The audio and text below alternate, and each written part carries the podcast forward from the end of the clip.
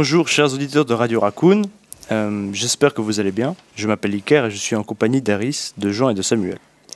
Aujourd'hui, ils ils vont vous emmener bien loin de notre très cher pays, la Suisse. Ils vont vous faire voyager à l'autre bout du monde, en Amérique du Sud. Ils vous ont préparé un reportage concernant le fleuve Amazon. Le reportage sera composé de trois parties. D'abord, Aris vous parlera du fleuve et de son histoire. Ensuite, Jean vous parlera des problèmes d'usage. Et enfin, Samuel finira par les problèmes liés à la pollution. Mais avant ça, place à une courte plage musicale.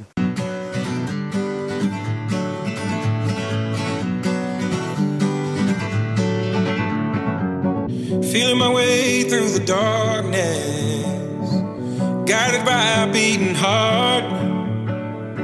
I can't tell where the journey will end, but I know where to start. They tell me I'm too young to understand. Say I'm caught up in a dream. Well, life will pass me by if I don't open up my eyes. So that's fine by me. So wake me up when it's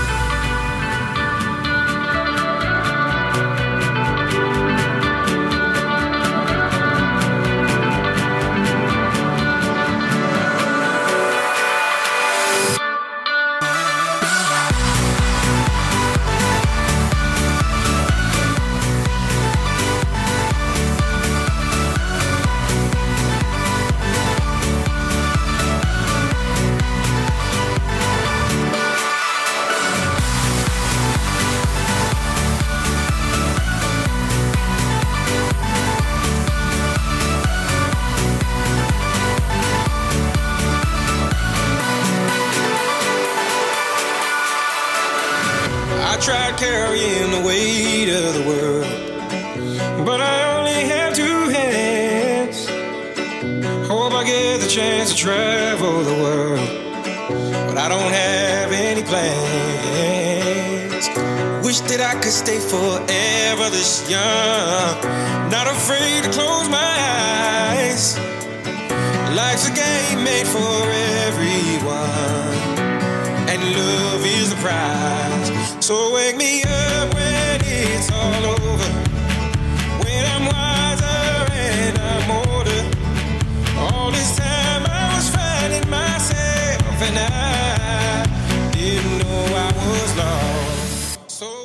Sommes donc de retour après cette euh, courte interruption. Vous venez d'entendre le titre Wake Me Up de Avicii. Je vais maintenant laisser la parole à Harris qui va nous parler de l'Amazon. Salut à tous, j'espère que vous allez bien. Comme vous le savez tous, l'Amazone se situe en Amérique du Sud. Mais où exactement? La source du fleuve a été dé- découverte il n'y a pas si longtemps, en 1996. Elle se trouve sur un des sommets du mont Nevado-Missimi, non loin des côtes pacifiques du Pérou, à plus de 5500 mètres d'altitude. Le fleuve mesure plus de 6500 km de longueur, mais ne traverse que trois pays. Le Pérou, naturellement, la Colombie et le Brésil. Elle se déverse dans l'océan Atlantique. Ce fleuve est vraiment immense, mais peux-tu nous faire part de quelques chiffres impressionnants concernant l'Amazon Oui, bien sûr. Alors, le débit moyen de ce fleuve est de 210 000 mètres par seconde. Et ce géant est responsable à lui seul de près de 18% de l'eau douce déversée dans les océans du monde. Aussi, plus de 1000 affluents alimentent ce fleuve en eau, dont 15 mesurent plus de 1000 km. Waouh 1000 influents bah, affluents, excusez-moi. C'est vraiment beaucoup. Mais où se trouve-t-il Ils sont tous répartis tout le long de l'Amazone et prennent leur source dans les pays environnants du cours d'eau. Ces deux plus grands affluents sont le Rio Negro, qui mesure 2250 km de longueur, et le Rio Madeira, qui lui mesure 4200 km de longueur. Si le Rio Madeira n'était pas un affluent, il serait considéré par son débit comme étant le sixième plus grand fleuve du monde.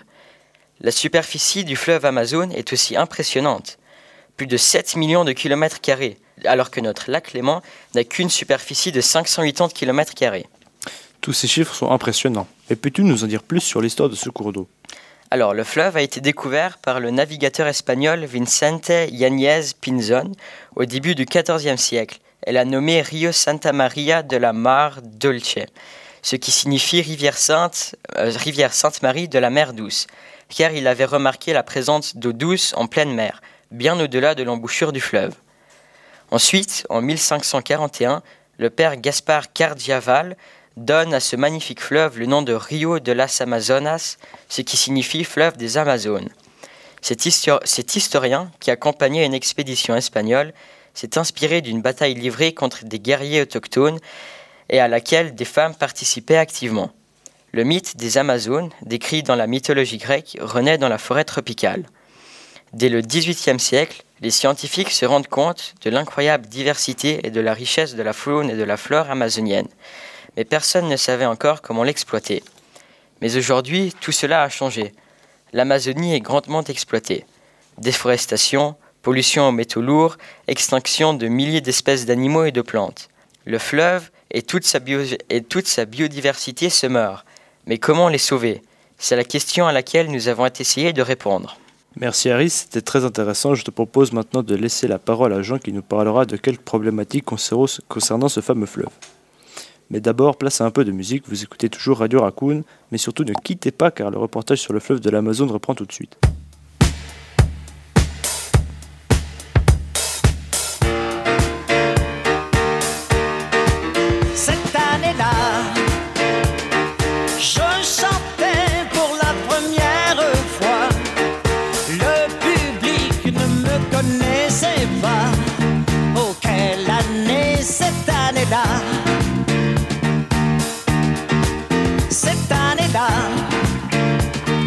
Rock'n'roll venait d'ouvrir ses ailes. Et dans mon coin, je chantais belle, belle, belle. Et le public aimait ça. Déjà, les Beatles étaient quatre garçons.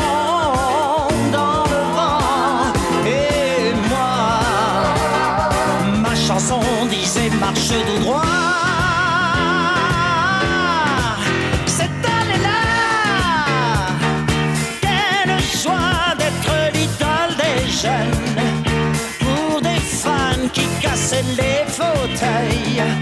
Plus j'y pense et moins j'oublie.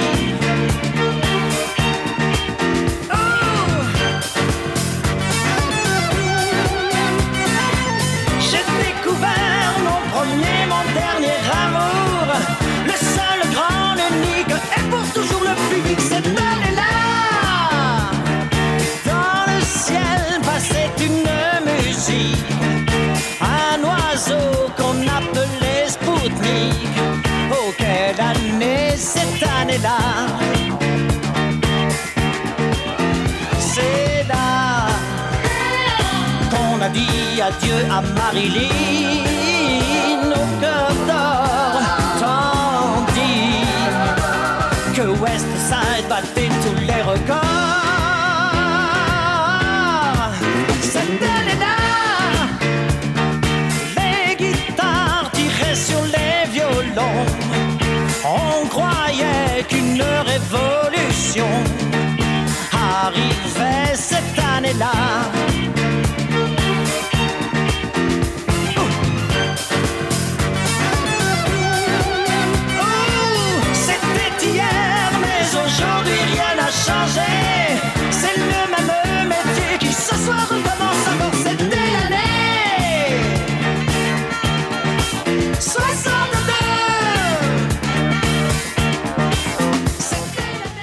Vous êtes toujours à l'écoute de Radio Raccoon. Le sujet qui nous occupe aujourd'hui est celui du fleuve Amazon. Je me prénomme Oscar et je suis en compagnie de Jean. De quoi vas-tu nous parler? Bonjour tout le monde.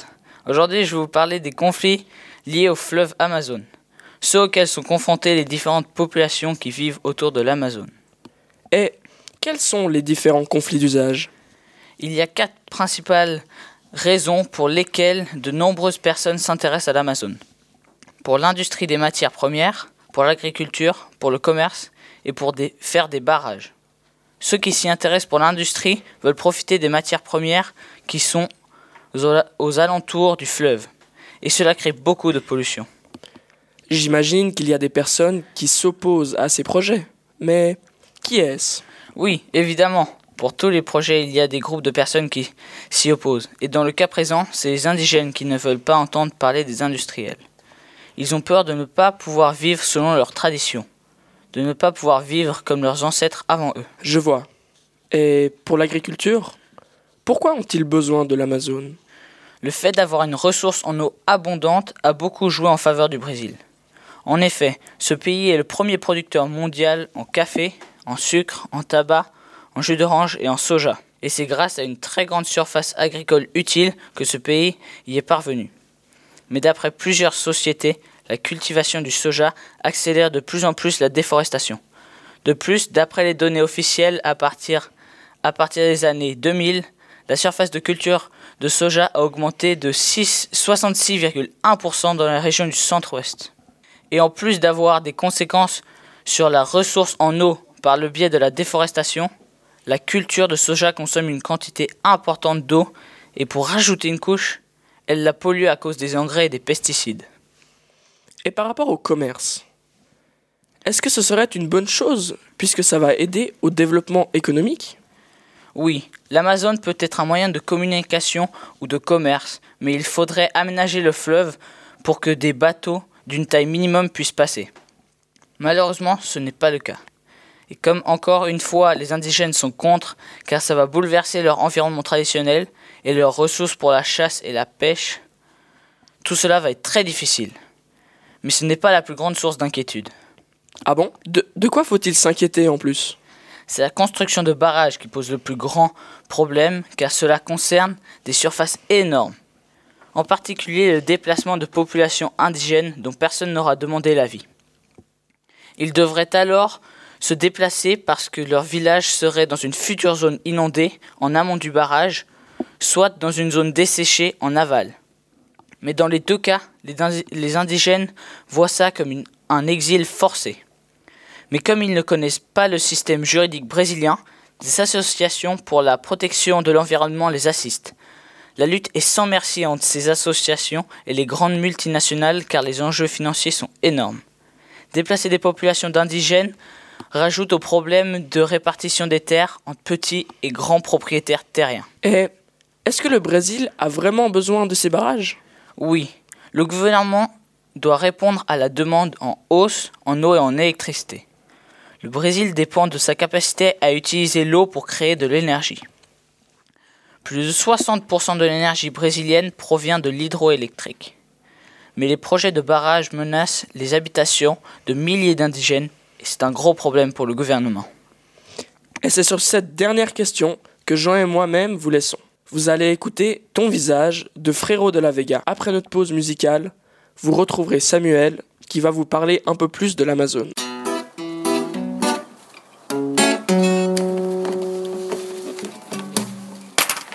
Quand en ville le grain se lève, vent de nerfs agité, que se ternissent les rêves dans ma réalité. Je veux des balades sur la grève, oh, un peu d'humanité, un moins de béton, plus de trêve. Une vie de qualité, un moins de béton, plus de rêve. Dans ma réalité, que une planche de salut, loin du métro de son raffut, les yeux rivés sur le rivage. Oubliez ton lointain visage, que neige, une planche de salut, loin du métro de son raffut, les yeux rivés sur le rivage. Oubliez ton lointain visage. Oh. Je veux des larmes qui ne coupent pas et moins de peine en 4 par 3 un bonheur simple mais à mon goût. C'est un peu vrai mais ça fait tout. Je veux plus de houle dans mon écume et moins de foule dans mon bitume ces petites choses qui n'ont au clair de sens qu'une fois qu'on les perd. Ces petites choses qui n'ont au clair de sens qu'une fois qu'on les perd. Que neige une planche de salut loin du métro de son raffut les yeux rivés sur le rivage. Oubliez ton lointain visage que neige, une planche de salut. Loin du métro de son raffut, les yeux rivés sur le rivage. Oubliez ton lointain visage. Que neige alors une planche de salut pour chevaucher mon vague à l'âme. Bel océan brise pour sécher le sel de mes larmes.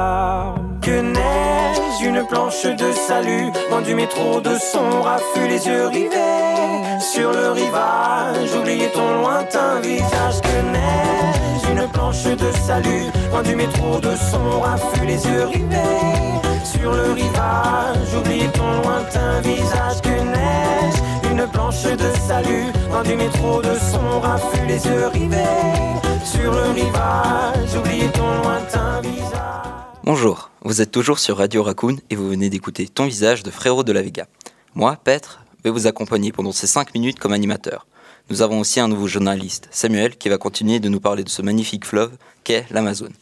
Alors Samuel, qu'as-tu encore à nous dire à propos de l'Amazone? Bonjour Petre, je vais vous parler de plusieurs sujets pendant cette poignée de minutes. Je vais commencer par la pollution liée à l'Amazone. Très bien, allez-y.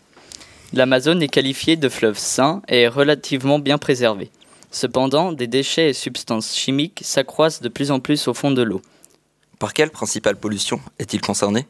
La principale est très certainement la, pol- la pollution au mercure.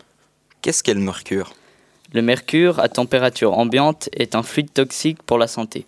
Il est présent naturellement dans le sol en faible ou forte quantité. Comme dans l'Amazone, je présume. Oui, et les pays traversés par l'Amazone sont en mauvaise situation car les sols amazoniens sont très vieux.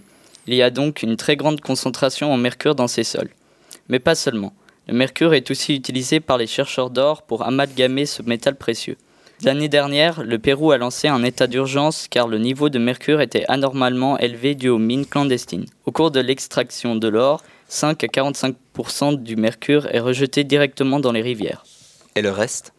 Le reste est relâché dans l'atmosphère et retombera finalement, contaminant l'environnement des lieux un peu plus éloignés. N'y a-t-il pas des moyens plus propres pour extraire de l'or? Oui, effectivement, car les activités parlées précédemment sont la plupart clandestines et interdites. Les techniques industrielles sont légèrement plus propres, mais sont tout de même polluantes. Une étude a montré que le taux de mercure est deux fois supérieur qu'aux normes mises par l'Organisation mondiale de la santé. Tu viens de nous parler de la principale pollution, mais y en a-t-il d'autres? Évidemment. Par exemple, il y a l'activité agricole qui rejette dans l'eau des engrais ou pesticides, ou encore les déchets plastiques jetés par les habitants des villages à proximité du fleuve. Intéressant. Est-ce que des lois ou des règles ont été créées pour conserver de manière stable l'eau du fleuve de l'Amazone? Euh, le 3 juillet 1978, 8, euh, 78, huit pays, la Bolivie, le Brésil, la Colombie, l'Équateur, le Guyana, le Pérou, le Suriname et le Venezuela, ayant en commun la forêt amazonienne, ont signé le traité de coopération amazonienne. Ce traité parle premièrement de travailler en collaboration au développement durable de l'Amazonie et à la protection de l'écosystème doté d'une richesse écologique incroyable entre les pays signataires et il parle secondairement de la libre navigation et du développement de la recherche scientifique.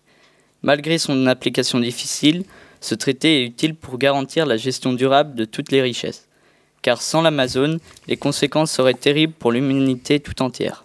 Y a-t-il, avec le traité, les interdictions ou encore les richesses du fleuve ont des risques de guerre ou de conflit? Concrètement, la possibilité que des guerres ou conflits éclatent après une altercation liée à l'Amazone est très faible. Au vu de tous les affluents qui se jettent dans le fleuve, l'aptitude d'un État de contrôler le débit à partir d'un affluent est réduite. Néanmoins, l'Amazone fait l'objet d'hydropiraterie. Qu'est-ce qu'est l'hydropiraterie? L'hydropiraterie est le fait que certains bateaux pétroliers, venant principalement des pays du Moyen-Orient, en arrivant en Amérique du Sud, prennent sur le chemin du retour de l'eau douce pour la ramener chez eux. Une ressource qui manque cruellement dans ces pays. De plus, cette pratique est en, plus- en pleine expansion. Eh bien, merci Samuel d'être venu nous documenter davantage sur l'Amazone. Et merci à vous. Et c'est ainsi que s'achève notre émission, qui j'espère vous a intéressé. Mais aussi, merci à tous les autres journalistes et animateurs, Jean, Harris, Icar et Oscar, d'avoir participé à cette émission radio. Et merci bien évidemment à vous, les auditeurs, d'avoir pris le temps d'écouter cette émission. Je vous dis à la prochaine.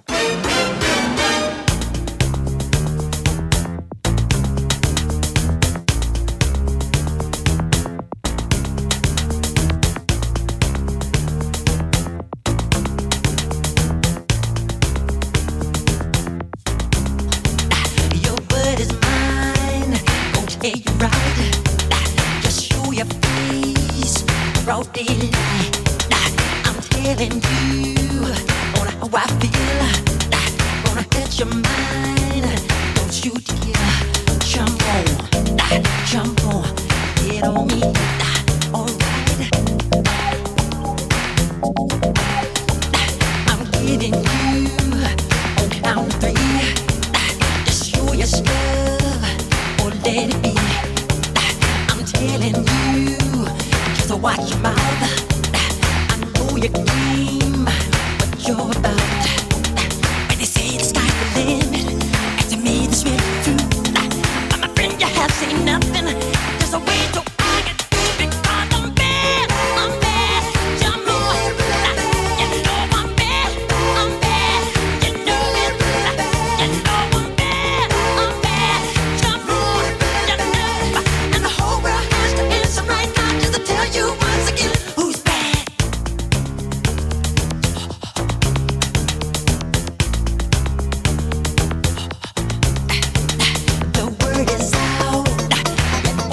来了。